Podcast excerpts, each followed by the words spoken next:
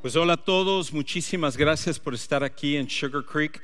Sobre todo si esta es tu primera experiencia con nosotros, es la primera ocasión que nos estás acompañando, o a lo mejor esta es tu segunda ocasión regresando después del fin de semana pasado. Queremos darte muchísimas gracias por estar aquí, ya sea primera o segunda ocasión, y queremos de hecho recibirte con un fuerte aplauso porque nos encanta que Dios te haya traído porque sabemos que Él tiene un propósito con tu vida. Y para aquellos que son de casa, no les aplaudimos. No, no es cierto. Estamos, al contrario, los que son de casa estamos súper contentos de que nosotros nos podemos reunir como familia en este tiempo tan especial. Aquellos de ustedes que nos están acompañando a través de nuestras redes sociales, también muchas gracias por conectarte con nosotros, ya sea de cualquier parte del mundo, probablemente de Latinoamérica, que tú nos estás acompañando. Bienvenido a Sugar Creek también. Y saben que hoy es el mejor momento para conectarse porque estamos comenzando una nueva serie que se llama Identidad, como pudimos ver en el video. Y lo que vamos a, ver a través de esta serie es creo que uno de los temas más importantes que necesitamos tratar sobre nuestros tiempos, porque estamos en un tiempo muy confuso, en una época en donde nuestra sociedad está lidiando con problemas con respecto a la identidad. De hecho, yo iría aún más allá. Yo diría esto, que actualmente en nuestro mundo tenemos una crisis de identidad. Creo que eso es lo que está pasando. En nuestro mundo, lo que, está, lo que estamos viendo a nuestro alrededor es una crisis de identidad, lo cual significa que la gran mayoría de personas en realidad no saben quiénes son. Y cuando empiezan a identificar acerca de su identidad, en realidad la respuesta no es la mejor que ellos deben de tener para sus vidas. Es más, eh, es tan importante esto que nosotros necesitamos tener con seguridad y saber con toda certeza quién realmente somos. Y por eso, déjame hacer un experimento con los que estamos aquí. Toma un segundo, volteate hacia una persona que está a tu alrededor, dile, mi nombre es eh, tal y soy, ¿y qué es lo que tú respondes? Vamos, segundos. Tu nombre y soy, ¿qué?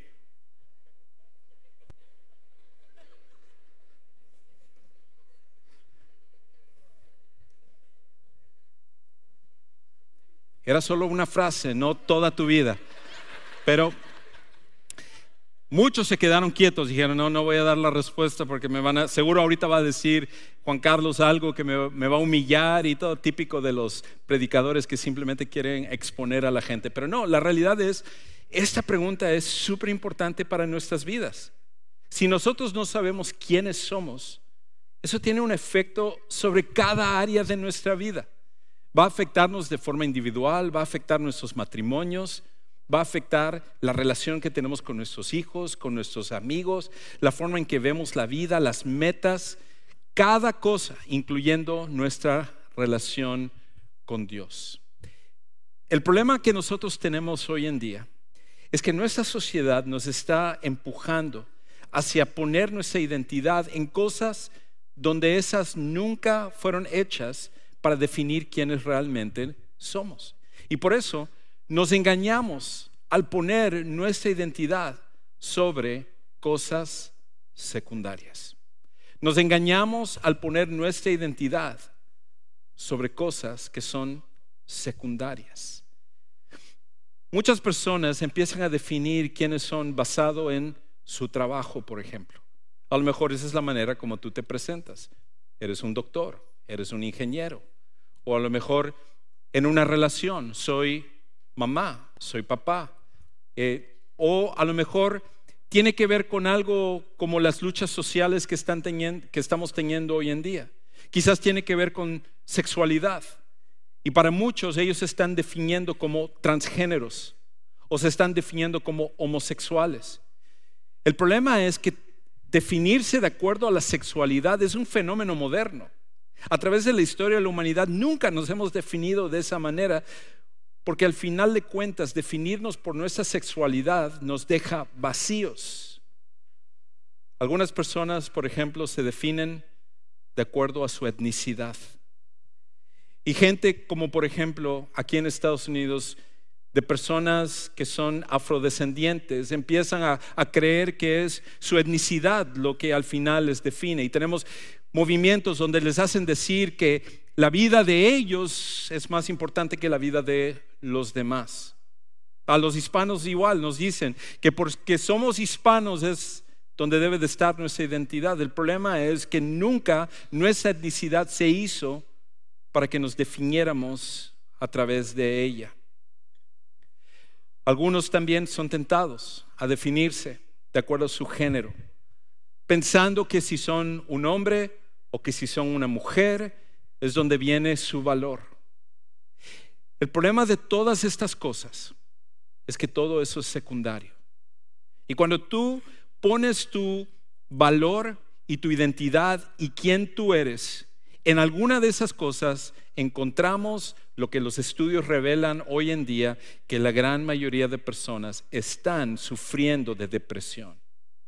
Y creo que eso está muy vinculado al error que cometemos hoy en día de que nosotros ponemos nuestra identidad sobre cosas que son secundarias.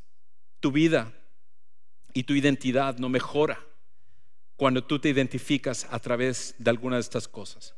Todo esto tiene su lugar, pero ninguna de estas fue hecha para que sean tu identidad. Y el problema que nosotros tenemos hoy en día y que estamos descubriendo es esto, que nunca entenderás tu propósito también si no entiendes tu identidad. Nunca vas a entender tu propósito en la vida si al final de cuentas no entiendes tu identidad. Porque las dos están vinculadas. Las dos tienen una relación allegada. Y por esa razón, cuando tú empiezas por el hecho de no entender quién eres, jamás vas a cumplir tu propósito en la vida. Vas a sentir al final de tu vida que es vacía, desperdiciada y que no lograste los cometidos que tú tenías para tu tiempo aquí en la tierra, porque está íntimamente ligado con la identidad. El problema que nosotros tenemos hoy en día es que al final de cuentas los movimientos sociales de moda o el entretenimiento, celebridades, atletas, políticos, eh, líderes sociales, ninguno de ellos nos pueden realmente decir quiénes somos genuinamente, quiénes somos realmente. Porque estos movimientos lo que nos hacen creer es que nosotros simplemente podemos escoger nuestra identidad. Si tú eres un hombre, puedes ser una mujer. O si eh, tú eres una persona bella, entonces tú tienes más valor que una persona que no tiene esa belleza. Y por esa razón encontramos cosas como hoy en día que los estudios muestran que hay más personas que están haciendo cirugía estética para mantener su belleza cuando llegan a sus 30, 40, 50, porque su identidad está puesto en la manera como se ven.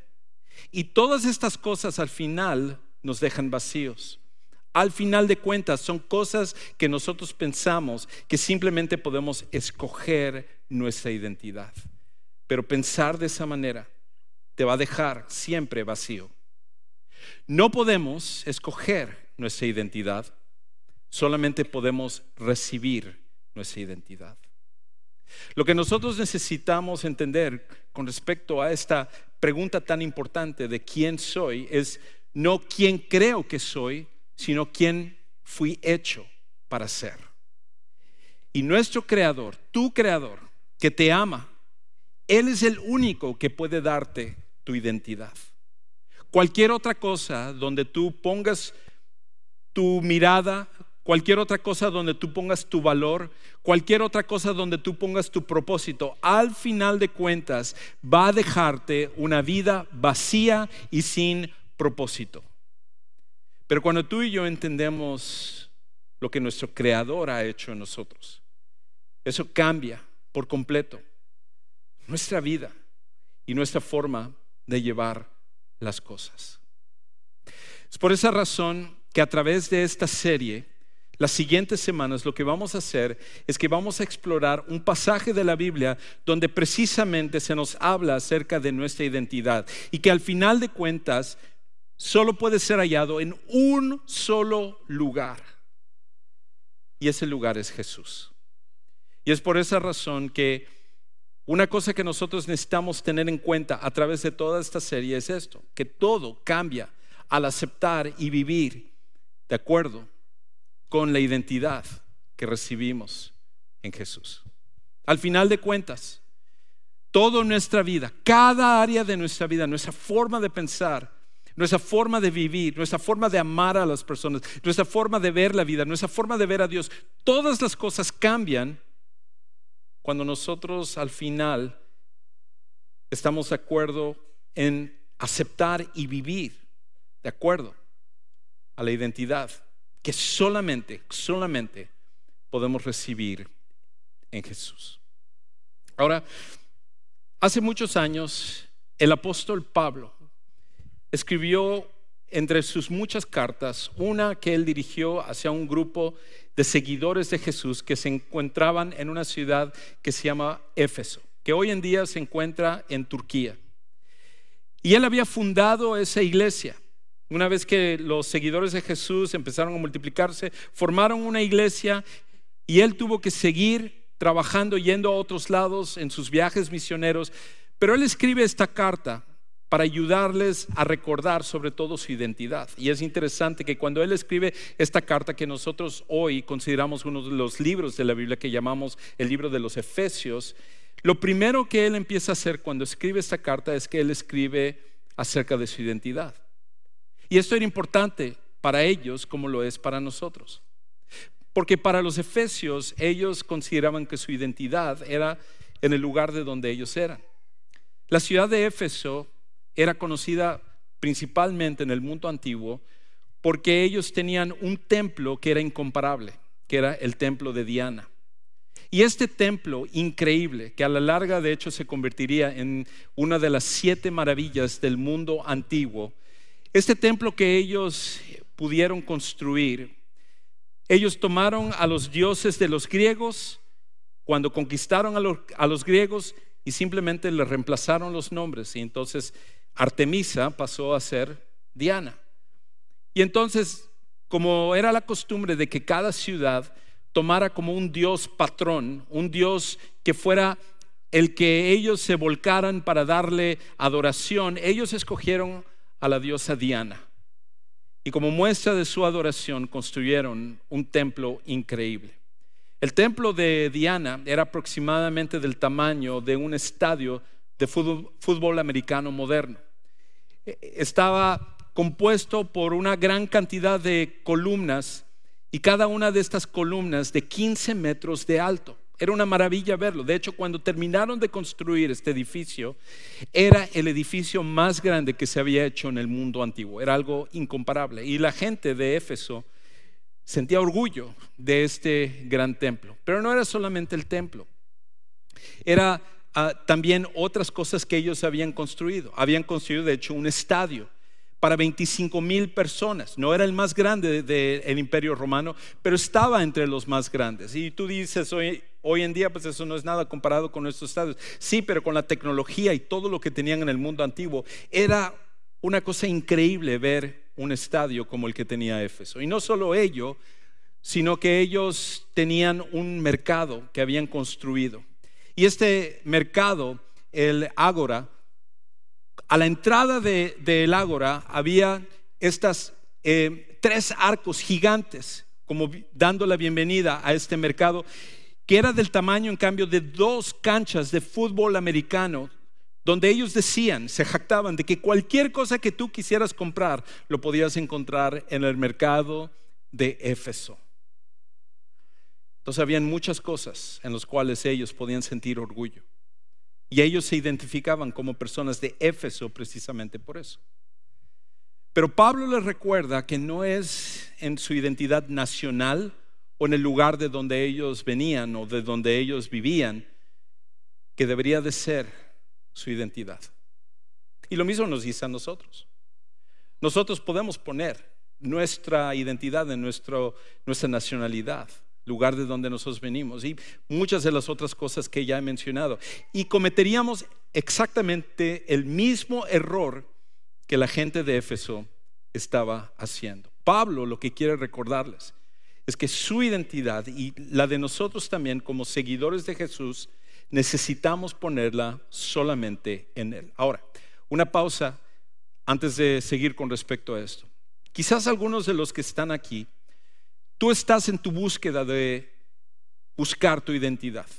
A lo mejor tú viniste la semana pasada porque hay algo dentro de ti que te dice que tú necesitas de Dios, pero no estás muy convencido de esto, de la religión, de las iglesias, tienes mucha crítica con respecto a todas estas cosas, pero aquí estás explorando porque has intentado todo lo demás y ninguna otra cosa te ha funcionado.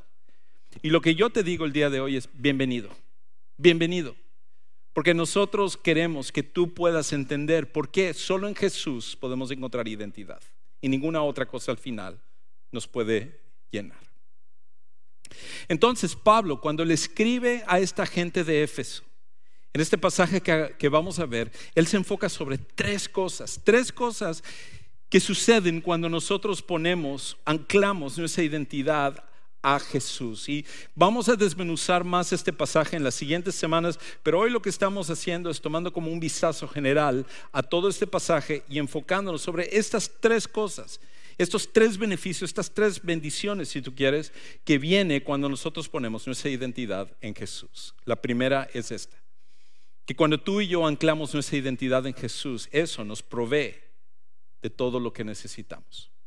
Nuestra identidad, cuando está puesta en Jesús, nos provee de todo lo que necesitamos para esta vida y para la vida que viene. Escucha cómo el apóstol Pablo escribe de ello en Efesios capítulo 1, versículo 3. Él lo dice de esta manera.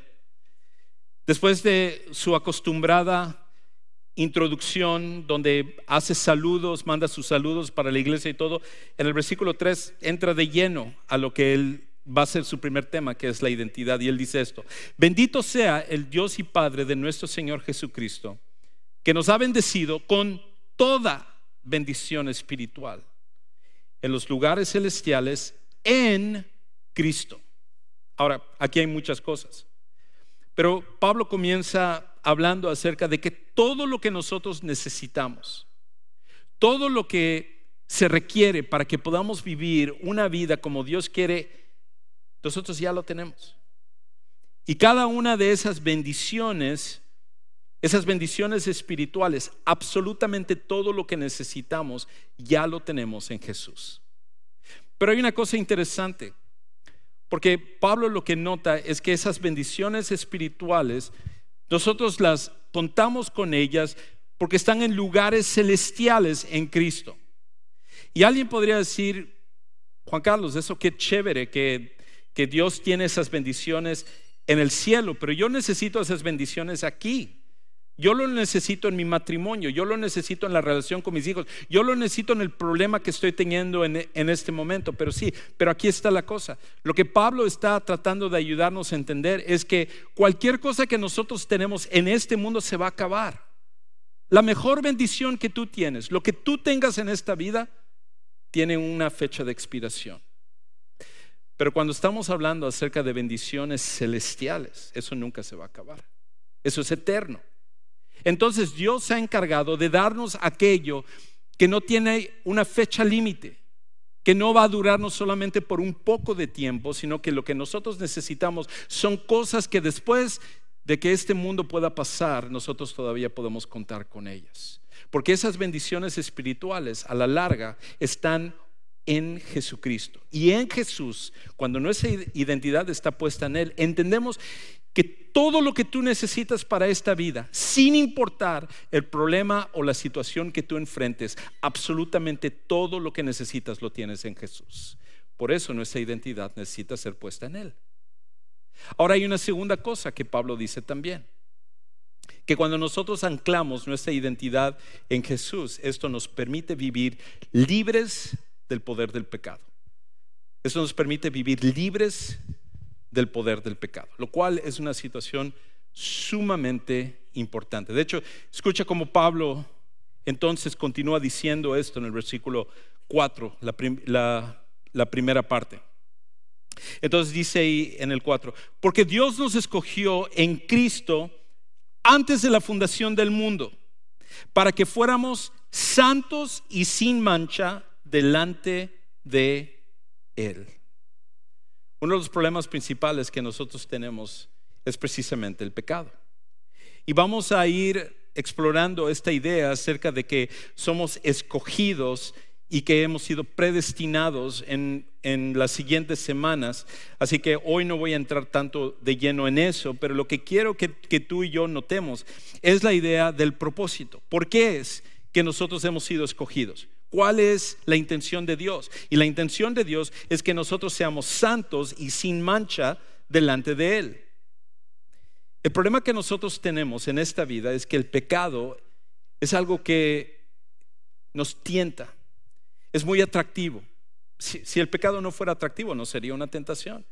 No sería algo en el cual nosotros caeríamos, nosotros lo rechazaríamos automáticamente. Pero el pecado es algo que te ofrece una cosa que te atrae de una forma increíble, de una forma profunda. Es lo que hace para todos nosotros. El problema del pecado es que una vez que tú caes en el pecado, lo que hace es que empieza a destruir tu vida.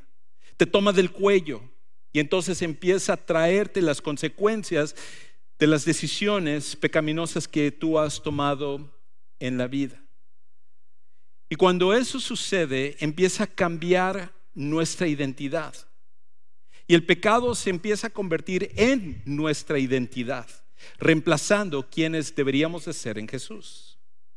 Una de las personas que exploró esta idea es un famoso filósofo danés que se llamaba Soren Kierkegaard. Y Soren Kierkegaard en sus escritos habla de hecho de que el infierno es el lugar donde se consuma el hecho de que el pecado toma la identidad de la persona. Y él lo explicaba de esta manera. Él, él decía que si tú ves a una persona embriagada, por ejemplo, vamos a decir una persona que tiene una adicción al alcohol, tú puedes diferenciar cuando la, la persona está alcoholizada y cuando no lo está. Entonces, cuando la persona se emborracha, tú dices, no, no le hagas caso porque ahorita está borracho. Entonces lo que estás diciendo es, no está siendo él controlado, sino que en realidad está siendo controlado por el alcohol. Su identidad en ese momento, cuando está embriagado, es bajo la influencia del alcohol. Y no es solamente el alcohol, podemos decir las drogas, podemos decir la pornografía, podemos decir la ira, podemos decir el orgullo. Cualquier cosa que tú quieras poner ahí, lo que hace el pecado es que toma el control de tu vida y entonces empieza a reemplazar tu identidad de manera que el pecado es tu identidad. Y lo que Kierkegaard decía es que el infierno es el lugar donde finalmente el pecado toma el control de todo y te destruye de manera de que tu identidad es el pecado.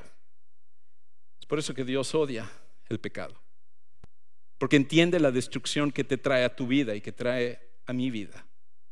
Y por eso es que Jesús vino a dar su vida para poder traernos libertad del pecado. El problema es cuando nosotros queremos jugar con el pecado pensando que eso no trae destrucción a nuestras vidas. Es por eso que jóvenes, quizás tú estás aquí hoy y parte de tu argumento por el cual tú decides tomar drogas es porque se está legalizando. Pero una cosa puede ser legal, pero de cualquier manera destruir tu vida. Una cosa puede ser legal y de cualquier manera ser pecaminoso. Y ninguna cosa que al final reemplaza nuestra identidad en Jesús puede ser algo que va a traer una cosa buena para nuestras vidas. Es por esa razón que en Jesús nosotros podemos tener libertad del pecado. Lo que tú estés luchando en tu vida, lo que tú, humanamente hablando, con tu fuerza de voluntad, con, echarle todas las ganas, con hacer todo lo que ha estado en tu poder y que tú has sido derrotado una y otra y otra vez a través del pecado, en Cristo, en el poder de Él, nosotros podemos tener libertad del pecado. Y por eso, cuando nosotros entendemos que nuestra identidad está puesta en Él, cambia absolutamente todo con respecto a la forma en la cual vemos inclusive el pecado en nuestras vidas. Y entonces Pablo llega a la tercera y la última, cosa que nosotros necesitamos fijarnos cuando nosotros anclamos nuestra identidad en Jesús. Y eso nos otorga una relación inquebrantable con Dios. Cuando nosotros entendemos que nuestra identidad es Jesús, está puesta en Cristo, eso lo que hace es que nos ayuda a tener esa seguridad de que tenemos una relación inquebrantable con Dios. Escucha cómo Pablo continúa entonces diciendo en el versículo 4 hasta el versículo 6.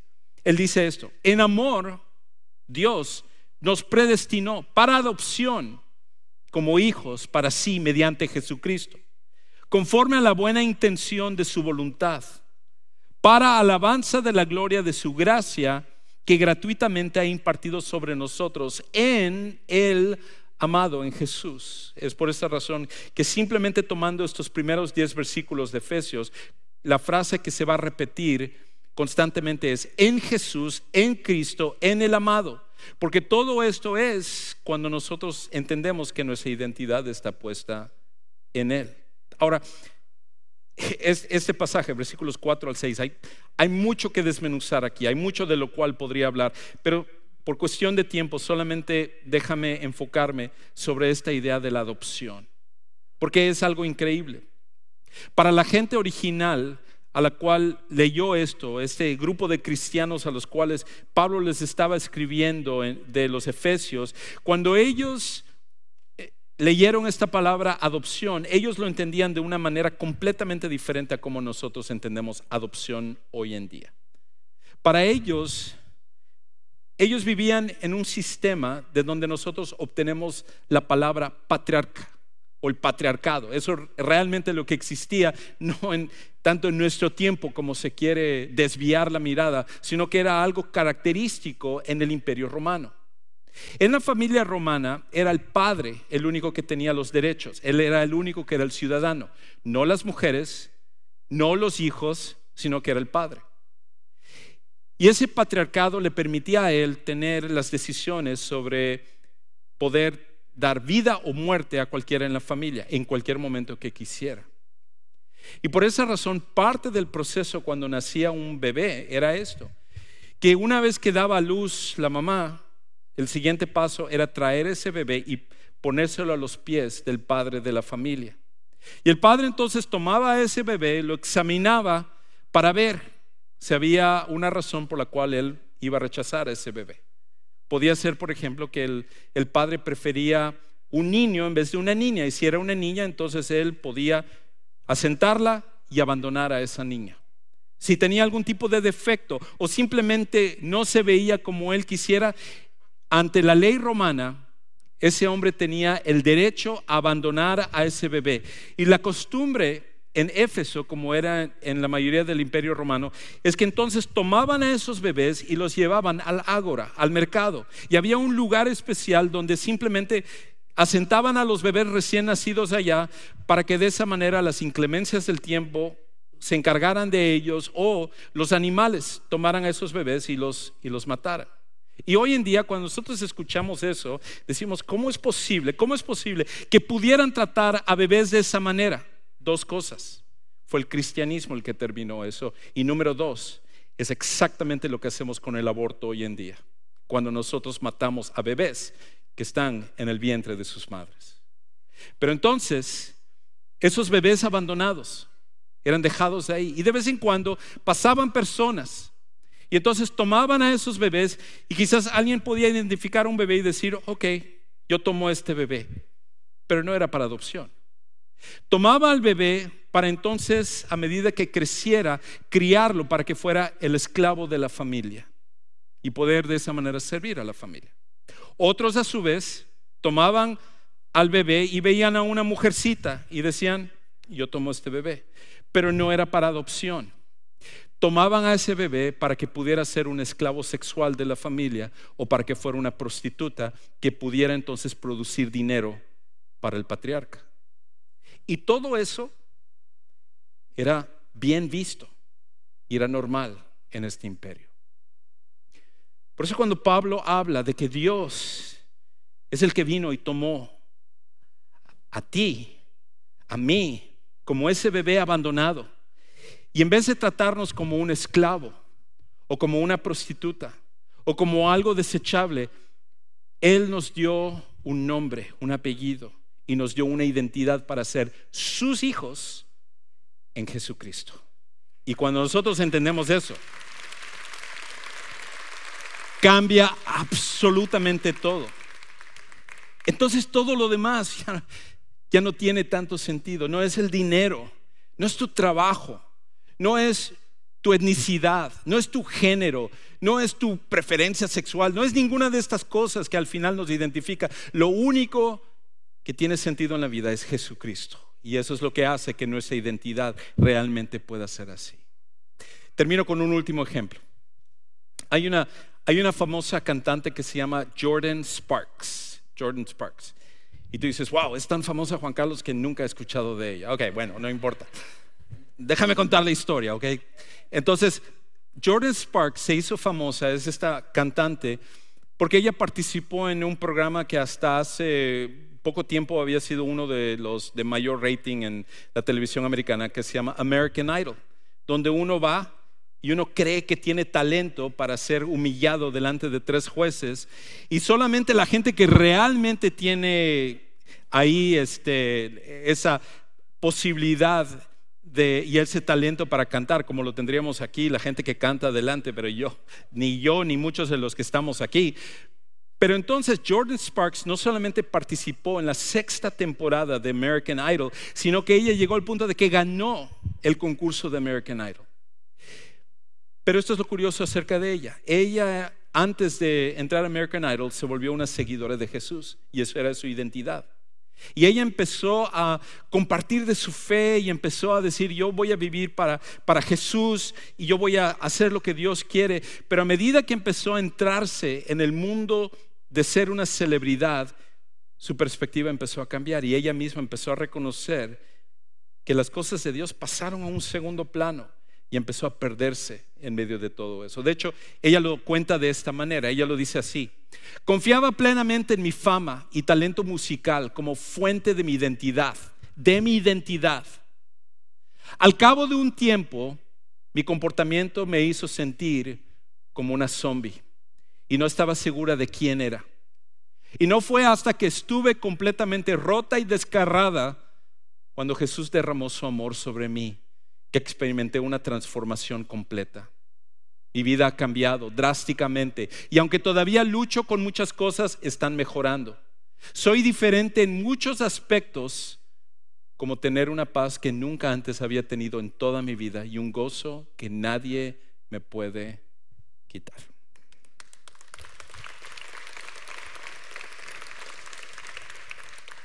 Si la fama, fortuna, posición de Jordan Sparks no pudo llenar su identidad, ¿qué te hace pensar que aquello donde tú estás poniendo tu identidad ahora mismo te va a llenar? Y la respuesta es, nunca lo va a hacer. Porque el único que puede darnos identidad es Jesús. Y por eso en las siguientes semanas lo que vamos a hacer es abrir el cofre de los tesoros para entender más aún por qué solo Jesús nos puede dar una identidad. Y te invito a que tú junto con nosotros lo explores. Quizás para ti el día de hoy la decisión que tienes que tomar es conocer a Jesús como tu Salvador personal. Porque has escuchado acerca de Él, pero nunca ha habido un momento donde has venido a entregar tu vida a Él para recibir perdón de pecados y vida nueva. ¿Y sabes una cosa? Nos encantaría ayudarte a tomar esa decisión. Es más, nosotros consideramos que eso es tan importante que tenemos un lugar especialmente diseñado, privado, para que tú puedas tomar esa decisión, porque nosotros entendemos que eso al final es lo que Dios usa para cambiar nuestras vidas. Y terminando este servicio, te invitamos a ese lugar que llamamos el centro de siguientes pasos. Pero quizás tú ya eres un seguidor de Jesús y de alguna manera has perdido el camino. Y tú ahora estás poniendo tu identidad en cosas que nunca te van a llenar. Hoy es el día para regresar y recordar quién eres, el cual es en Jesús. Padre Celestial, gracias porque nuestra identidad no está atada o anclada a algo secundario, algo pasajero, algo de moda, como lo que nosotros vemos en nuestra sociedad. Ayúdanos a recordar que tú nos creaste, tú nos hiciste la identidad en Jesús. Y cuando entendemos eso, cambia absolutamente todo lo demás en nuestra vida. Te alabamos y te bendecimos, porque solo tú eres merecedor toda la gloria y toda la honra. Y todo esto oramos en el nombre de nuestro precioso Salvador Jesús.